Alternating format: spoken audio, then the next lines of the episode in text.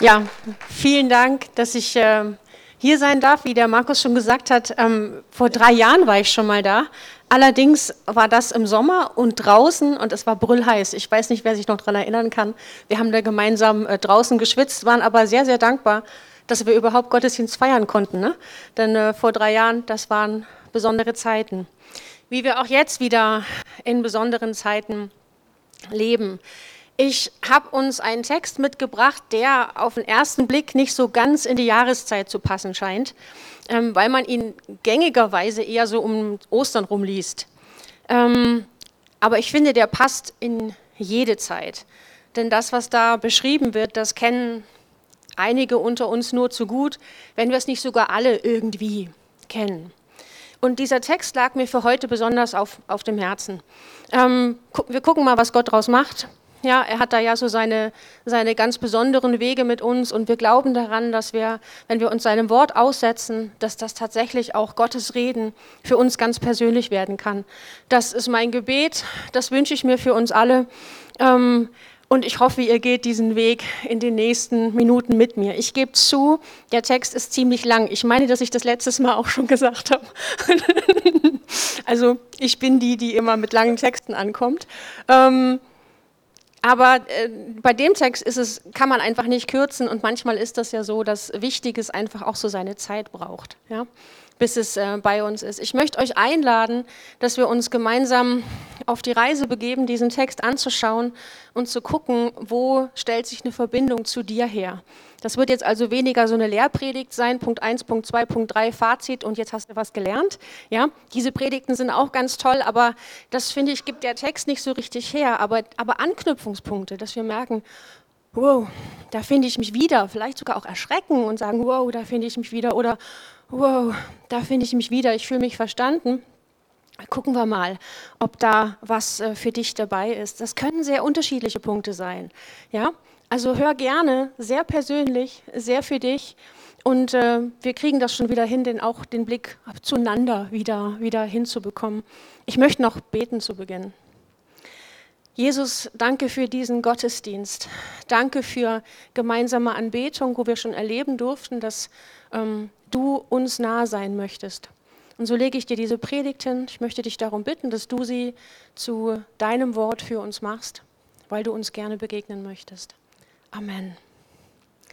Lukas 24, die Verse 13 bis 35. Ja, ich meine das ernst. 13 bis 35. Ich lese den mal mit uns aus der neuen Genfer Übersetzung. Guck gerne in deiner Übersetzung mit, wenn dich das nicht irritiert, in einer anderen Übersetzung zu lesen. Sonst hör einfach zu, verfolg mit am Schirm, so wie das für dich passt. Äh, ich versuche das langsam zu machen. Der Markus kann ja irgendwann mal mir Zeichen geben, ne? Wenn sich die Worte überschlagen. Genau. Jetzt darf er mich korrigieren, ne? das ist cool.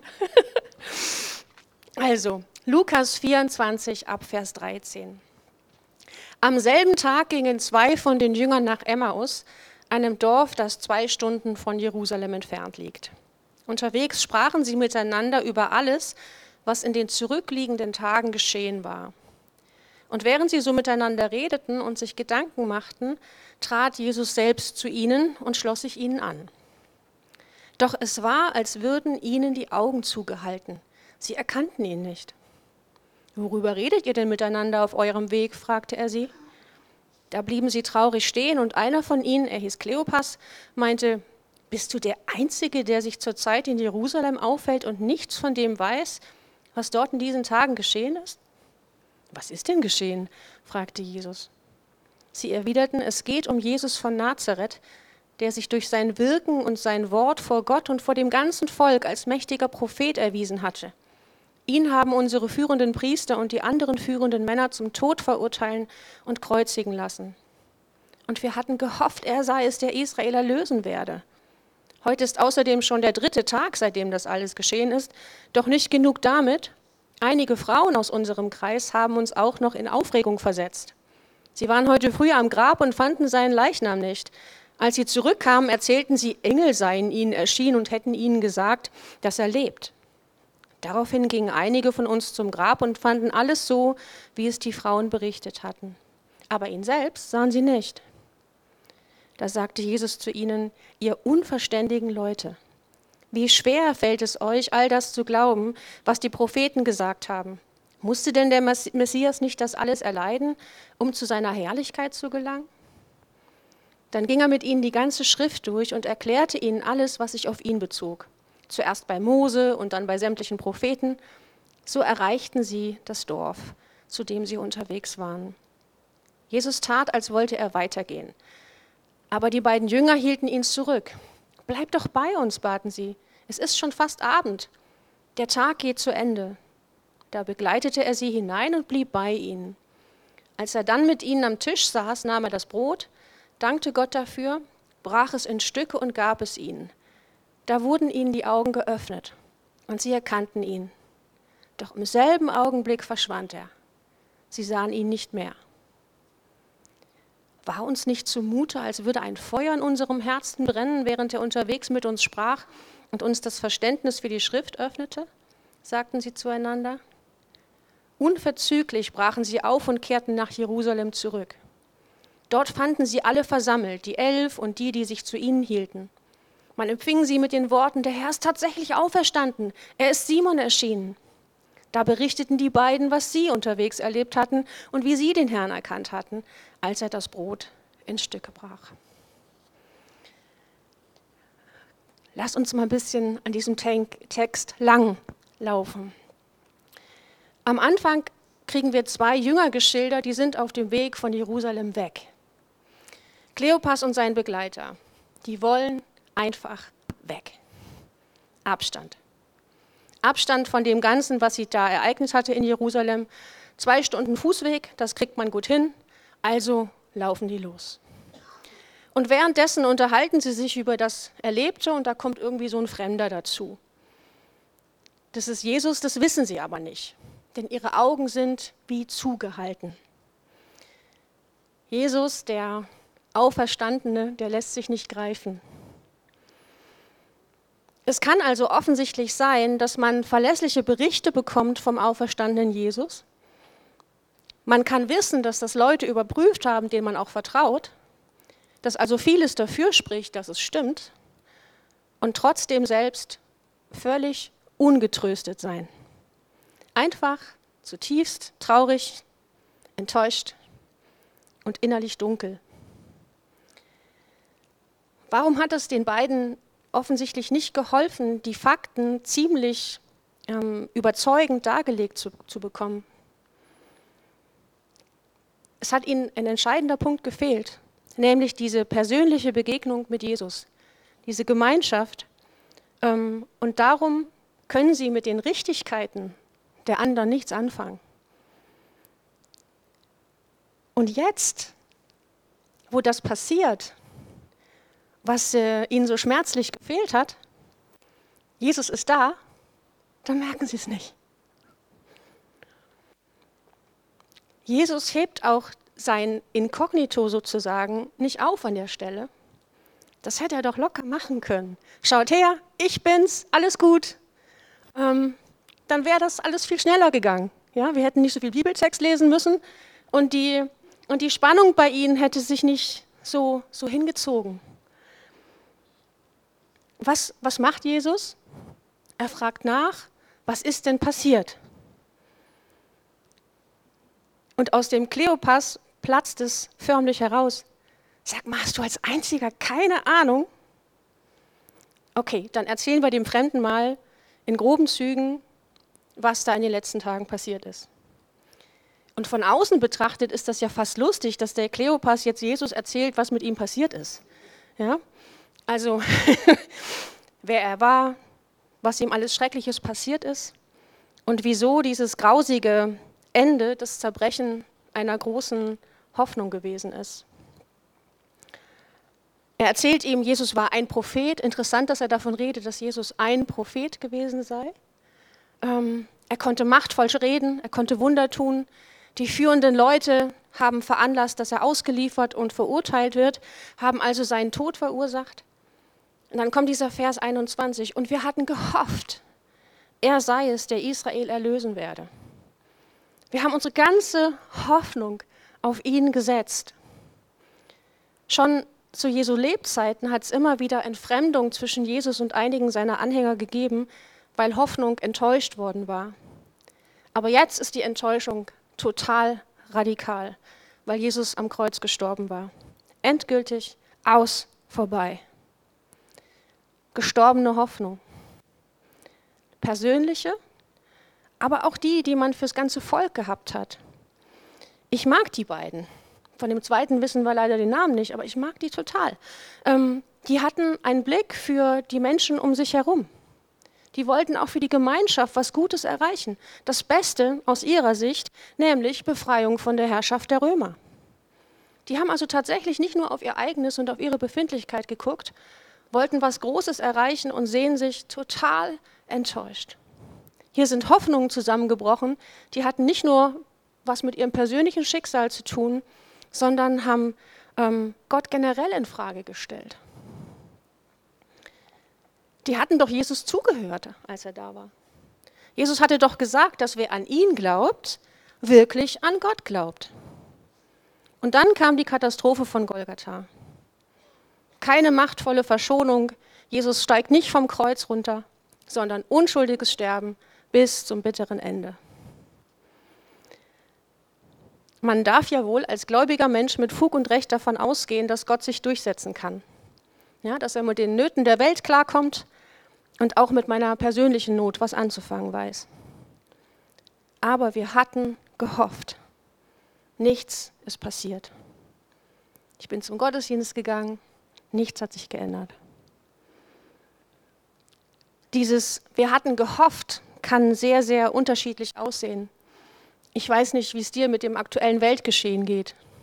Also mich erschüttert es in vielen Punkten. Es kann ins Persönliche gehen, dass Menschen uns verlassen, die wir, mit denen wir fest gerechnet haben, seit Jahren miteinander unterwegs. Und die gehen einfach weg, ohne eine Begründung.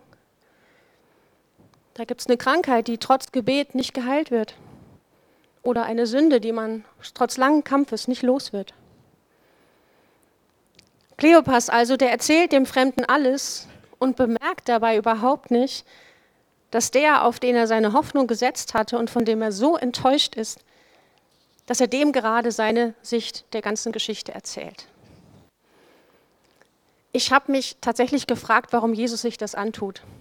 Also er hätte doch das Ganze schon längst auflösen können. Klarheit schaffen, mit der Faust auf den Tisch hauen. Pass mal auf, Jungs. Also hier bin ich, ja, äh, ihr habt da wohl was missverstanden. Ich habe am Kreuz total für euch gelitten und was ihr hier macht, das ist total daneben. Ähm, nichts davon von Jesus.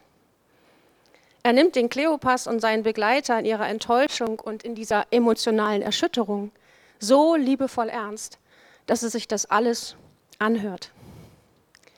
Und ich habe die Vermutung, dass es wichtiger für die beiden ist, diese Geschichte zu erzählen, als dass Jesus sie erzählt bekommen müsste, um die Fakten zu erfahren. Die beiden müssen sich hören und dabei zu fassen kriegen, was mit ihnen los ist. Die müssen sich sagen hören, ich bin von Jesus total enttäuscht. Ich hatte mir das anders vorgestellt. Der, worauf ich meine ganze Hoffnung gesetzt habe, der ist tot.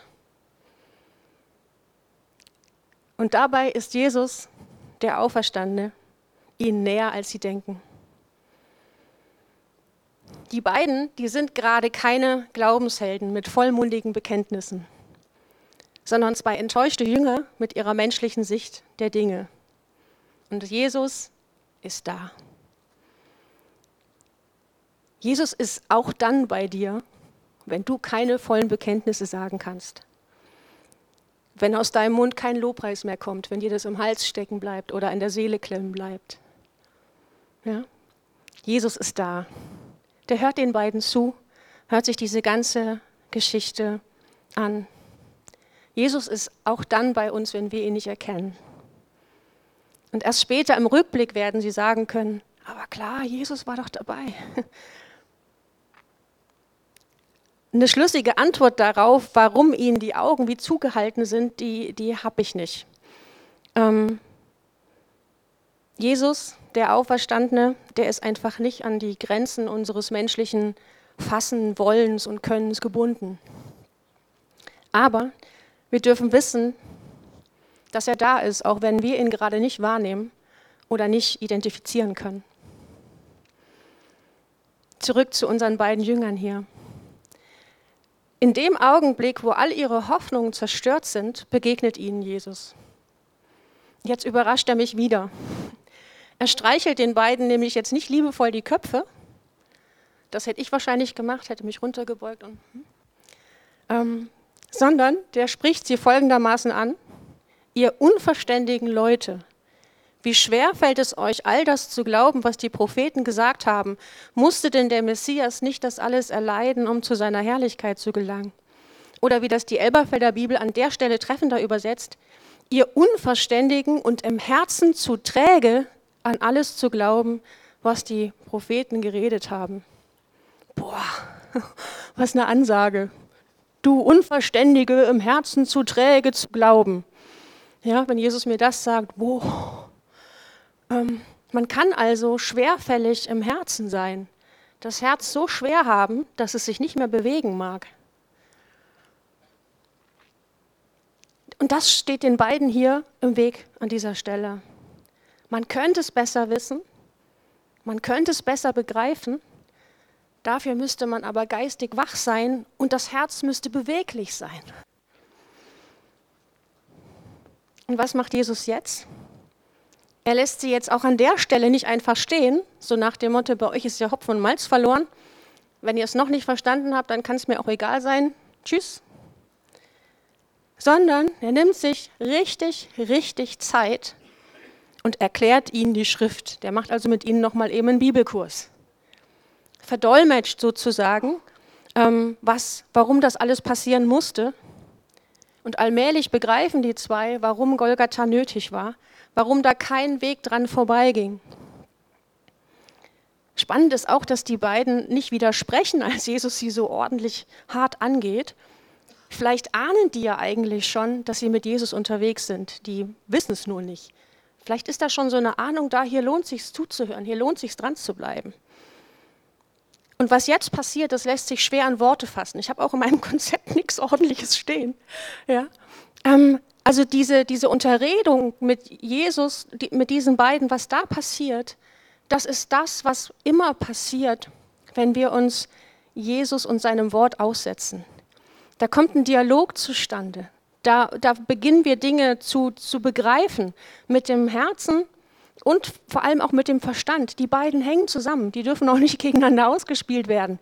Ja? Die sind beide bei uns da und die bedingen sich gegenseitig. Und das passiert, wenn Wort Gottes uns trifft, wenn es uns berühren darf. Die werden durchs Bibelstudium getröstet, die zwei.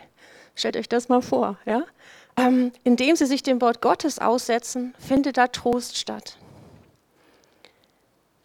Sie erreichen das Dorf und Jesus setzt an, weiterzugehen. Ähm, in, wir haben gerade gelesen, Jesus tut so, als würde er weitergehen wollen. Ist auch frech, gell? Aber ähm, und sie sagen, bleib doch, das wird doch schon Abend, bleib da. Das tut er auch. Ähm, und ähm, wir wissen nicht genau, warum sie ihn einladen, ob das einfach Höflichkeit und Gastfreundschaft ist. Also weil man abends im Dunkeln einfach niemanden alleine irgendwo rumstehen lässt. Oder vielleicht ist da ja schon was angefacht in ihnen, dass sie wieder Vertrauen lässt und was ähm, auslöst, dass sie mehr haben wollen. Ja, also wir wissen es nicht. Was wir wissen, ist, dass Jesus sich einladen lässt und sagt, ja, okay, ich bleibe. Ich bleibe da, ich bleibe bei euch. Und dann nimmt er beim Abendessen das Brot, dankt, bricht es in Stücke und gibt es ihnen. Interessant, dass Jesus das macht. Das ist bei Kleopas zu Hause, so lässt der Text zumindest vermuten. Wäre also eigentlich die Aufgabe von Kleopas zu gewesen als ähm, ähm, Familienoberhaupt. Aber Jesus tut das, der Fremde tut es. Er ist Gastvater, er ist Hausvater. Er teilt das Brot aus und das ist irgendwie allen klar und für alle okay. Und im selben Augenblick wird er, ihnen gehen die Augen auf, Entschuldigung, ihnen gehen die Augen auf, die checken, er ist es. Und sie erkennen ihn wieder von den vielen gemeinsamen Mahlzeiten, die sie mit ihm hatten, vielleicht auch vom letzten Mal. Und in dem Augenblick wird er unsichtbar. Also jetzt, wo sie es wo checken, ja, da wird Jesus unsichtbar. Sie sehen ihn nicht mehr. Der Platz ist leer und sie sind nur noch zu zweit. Sie, da gibt es kein Zufassen, da gibt es kein Festhalten und ähm, jetzt erzähl mal weiter und ja, wir wollen gerne noch mehr verstehen. Jesus wird unsichtbar, aber er ist nicht weg. Ja? Jesus wird unsichtbar, aber er ist nicht weg. Seit Golgatha ist er schlicht und ergreifend nicht mehr dingfest zu machen in unseren Dimensionen. Er lässt sich nicht begrenzen auf unsere Dimensionen. Die Begrenzung, die er sich auferlegt hatte, um auf dieser Welt zu sein, die ist jetzt weg. Das heißt auch, dass er nicht mehr dingfest zu machen ist. Und jetzt bin ich wiederum von den Zweien überrascht. Die jammern nämlich nicht rum und sagen, oh, das war doch gerade so schön, jetzt hatten wir es endlich und jetzt ist er weg, sondern die stellen fest, war uns nicht zumute, als würde ein Feuer in unserem Herzen brennen, während er unterwegs mit uns sprach und uns das Verständnis für die Schrift öffnete. Und jetzt gibt es für die zwei kein Halten mehr. Es ist spät am Abend, die waren gerade beim Abendessen. Sehr wahrscheinlich war es auch dunkel. Und was machen die zwei? Die sagen, ab nach Jerusalem. Das müssen wir mit den anderen besprechen, das müssen wir den anderen erzählen. Und die vermutlich sind die den Weg zurück nach Jerusalem relativ zügig ähm, marschiert. Die behalten also dieses Ereignis, dieses Erleben gerade nicht eigennützig für sich, sondern es ist klar, zurück in die Gemeinschaft, egal wie spät es ist. Und dort werden die aufgeregt empfangen. Der Herr ist tatsächlich auferstanden und man kann sich so richtig vorstellen, wie einer dem anderen ins Wort fällt und die voneinander erzählen, was sie mit Jesus erlebt haben. Und da ist auf einmal Begegnung und Gemeinschaft auch mit den anderen wieder hergestellt. Also innerhalb eines Nachmittages, zwei Stunden von Jerusalem weg, in tiefster Trauer und, und, und, und Bestürzung und am späten Abend wieder zurück nach Jerusalem und sie unterhalten sich mit den anderen Jüngern und stellen fest, Jesus lebt wirklich. Er ist wirklich, wirklich, wirklich da. Ich versuche ein bisschen zusammenzufassen, was wir hier miterleben dürfen. Jesus ist da mit diesen beiden, egal ob sie ihn wahrnehmen oder nicht. Und Jesus nimmt sich enorm viel Zeit. Er hört sich ihre Version der Geschichte an und dabei können sie ihre Hoffnungslosigkeit und ihre Enttäuschung in Worte fassen. Wie liebevoll ist das, dass Jesus dem Ganzen zuhört und ihnen Raum gibt, sich ihrer Enttäuschung bewusst zu werden, sich der zu stellen und die in Worte zu fassen. Das ist gut für die zwei. Jesus macht aber auch eine klare Ansage, was den Zustand ihrer Herzen betrifft. Das finde ich auch ziemlich liebevoll, dass er ihnen das nicht erspart. Ich weiß nicht, wie es dir mit klaren Ansagen geht. Also ich mag die weder kriegen noch mag ich sie austeilen. ja? Aber die sind so hilfreich, wenn wir wissen, die kommen von jemandem, dem wir grundsätzlich total vertrauen können, weil er es gut mit uns meint. Und das macht Jesus hier. Er, er setzt sich der Gefahr aus, dass die gegenreagieren und sich das nicht gefallen lassen. Aber er sagt, Leute, guck doch oder guck doch mal nach, was da in deinem Herzen ist. Das ist gerade zu schwer, das ist nicht in Bewegung. Wenn du mehr willst, dann mach dein Herz wieder weich, mach's auf, damit der mehr Weite rein kann und damit auch mehr Weite in deinen Verstand kommen kann. Er gibt ihnen intensives Bibelstudium und währenddessen öffnet sich tatsächlich ihr Herz und der Verstand bekommt mehr zu fassen. Jesus lässt sich einladen und reagiert auf diesen Wunsch, bleibt doch. Und er bleibt gerne. Und da gehen ihnen die Augen auf und sie verstehen, dass diese persönliche Begegnung mit Jesus, die sie vermisst hatten und die diese Hoffnungslosigkeit so manifestiert hatte, dass die gerade stattgefunden hat. War uns nicht zumute, als würde ein Feuer in unserem Herzen brennen. Die erkennen das wieder, die wissen, spüren wieder, warum sie weiter zugehört haben und warum sie doch so Schritt für Schritt weiter mit Jesus gegangen sind. Und dann suchen sie wieder die Gemeinschaft mit den anderen. Die gehen raus aus ihrer Isolation und aus diesem nur weg von allem. Jetzt lässt sich mein Blatt nicht umblättern.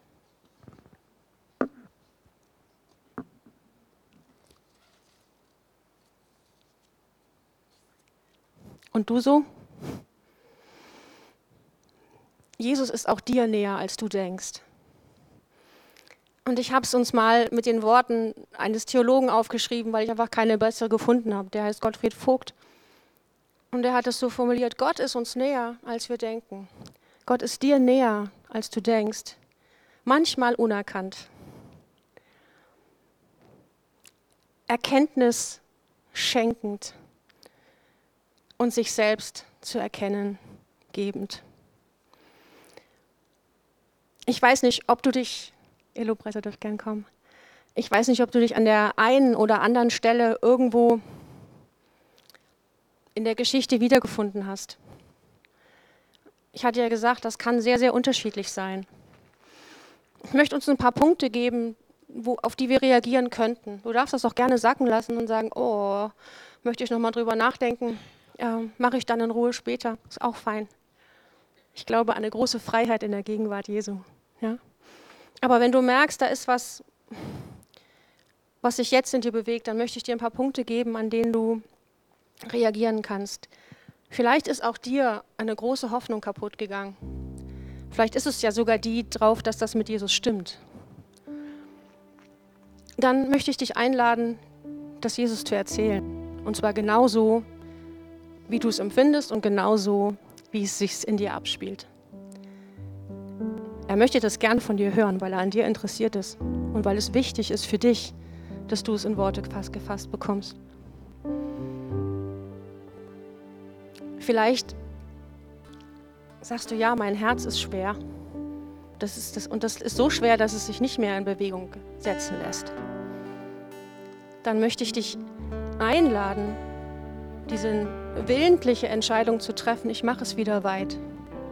Ich öffne das wieder, dass da wieder mehr sein darf als das, was ich bisher gedacht habe und als das, was ich bisher für richtig gehalten habe. Ich vertraue Jesus darin, dass er, wenn ich mein Herz weit mache und ich mich ihm aussetze, dass er das vertrauensvoll behandelt und tatsächlich sich was bewegt, was Leben bringt. lass dich gern neu auf Gottes Wort ein. Wir haben festgestellt, das kann was mit Predigt zu tun haben. Das kann heißen, dass du in deiner Connect-Gruppe, dass ihr gemeinsam über das Wort Gottes nachdenkt. Das kann dein persönliches Bibellesen sein. Das kann sein, dass du dir einen Podcast anhörst, von dem du weißt, der ist, der ist gut und biblisch. Aber diese Entscheidung zu treffen, ich setze mich dem wieder aus, damit ich mehr verstehe. Wohl wissend, dass wir auf dieser Erde nicht alles verstehen werden. Aber dass ich vielleicht doch das ähm, befriedet bekomme, was ich beunruhigend finde. Lad Jesus zu dir ein. Lad ihn vielleicht auch neu wieder zu dir ein. Wenn du gesagt hast, wenn du eigentlich weg bist, ja, auf dem Weg weg von Jerusalem oder auf dem Weg weg von Jesus. Und du merkst, ich, ich will anknüpfen, ich will, ich will nicht weiter weg. Wohin denn? ja? Petrus sagt ja mal, Herr, wohin sollten wir denn gehen? Nur du hast Worte des ewigen Lebens. Manchmal ist es nur das. Aber dann lad ihn neu ein und er bleibt gerne. Und mach dich auf in Gemeinschaft und erzähl von deinen Erlebnissen mit Jesus. Ich möchte euch ganz konkret einladen, nach dem Gottesdienst, wenn ihr anfangt miteinander zu reden, einander zu erzählen, was Jesus getan hat. Letzte Woche, das kann eine Kleinigkeit sein. Aber das ist so ermutigend, wenn wir einander erzählen, was Jesus getan hat. Ja, er lebt, er ist tatsächlich da. Ja, er ist nicht weg. Er ist tatsächlich da und wirkt in unser Hier und Jetzt hinein. Ja, ich möchte gern mit uns beten und dann an die Asima übergeben. ach Jesus, du bist wirklich so, so gut, wie wir es gesungen haben. Und Jesus, du bist größer. Du bist größer als die Umstände und du bist auch größer als unser Fassungsvermögen. Und auch wenn du dich seit äh, Golgatha nicht mehr dingfest machen lässt, so wissen wir doch, dass du uns gerne begegnest. Und Jesus, ich möchte dich darum bitten, dass du jetzt ganz neu begegnest in der Tiefe der Seele, da wo der Schmerz sitzt, da wo das Unverständnis sitzt, da wo der Ärger sitzt, da wo vielleicht das fragende Weinen sitzt, Jesus, begegnet du uns neu. Wir wissen, du bist der König, du bist der Allmächtige und du hast wirklich alles in der Hand. Hilf uns mit unserem Verstand und mit unserem Herzen zu fassen, dass wir dir wirklich, wirklich, wirklich vertrauen können, weil du da bist. Immer. Weil du uns näher bist, als wir denken. Immer. Amen.